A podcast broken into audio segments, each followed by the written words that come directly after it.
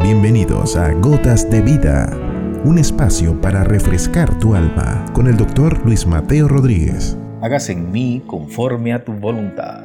En la Biblia, que además es un libro histórico, escrito con riguroso apego a los hechos, no siempre reconocido como tal en lo secular, sin embargo, sus historias son relatadas por los testigos presenciales so pena de amenaza de maldición sobre ellos si alteraban lo sucedido. Y en una de sus líneas históricas, que es la relacionada con el nacimiento del pastor de los pastores o el príncipe de los pastores como en justicia se le consagra, Miriam, como textualmente se traduce, o María, como la ha consagrado la tradición latina, siendo una jovencita comprometida para casarse, tuvo una visita inesperada de un mensajero del cielo, el ángel Gabriel, quien le saluda como muy favorecida o quien ha recibido el favor de Dios, el Señor está contigo. Y ante tan fascinante presentación, y estando María perturbada y preguntándose qué sería todo eso, el ángel le dice que no tema, y es cuando se le anuncia que quedaría embarazada y daría a luz un hijo y que le pondría por nombre Emmanuel o Jesús.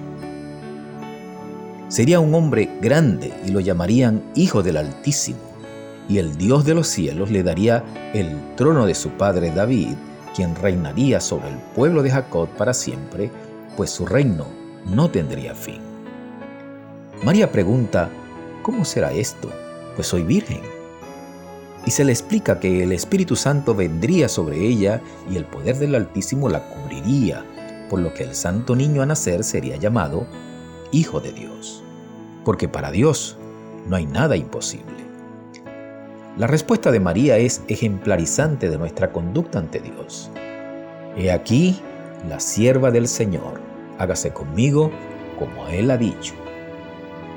El someterse a Dios y a su voluntad, pese a que eso significaba en la práctica salir embarazada y no del hombre con quien estaba comprometida, donde ese hecho se pagaba con la muerte en el ámbito social de la historia de ese entonces, no fue fácil para ella. Hoy, tantas personas que admiramos a María por su valentía y sobre todo por su actitud de obediencia ante la palabra del Señor, resumida en esa frase, hágase conmigo conforme a tu voluntad. Eso hizo que hoy en la historia bíblica se le llame bienaventurada por todas las generaciones, pues por su conducto nació el Salvador del mundo y a quien adoraron los pastores de Belén, los reyes del oriente, los ángeles del cielo cantaron a su nombre y los profetas de su tiempo en el templo se gozaron de su presencia. Enséñame, Señor, a hacer tu voluntad.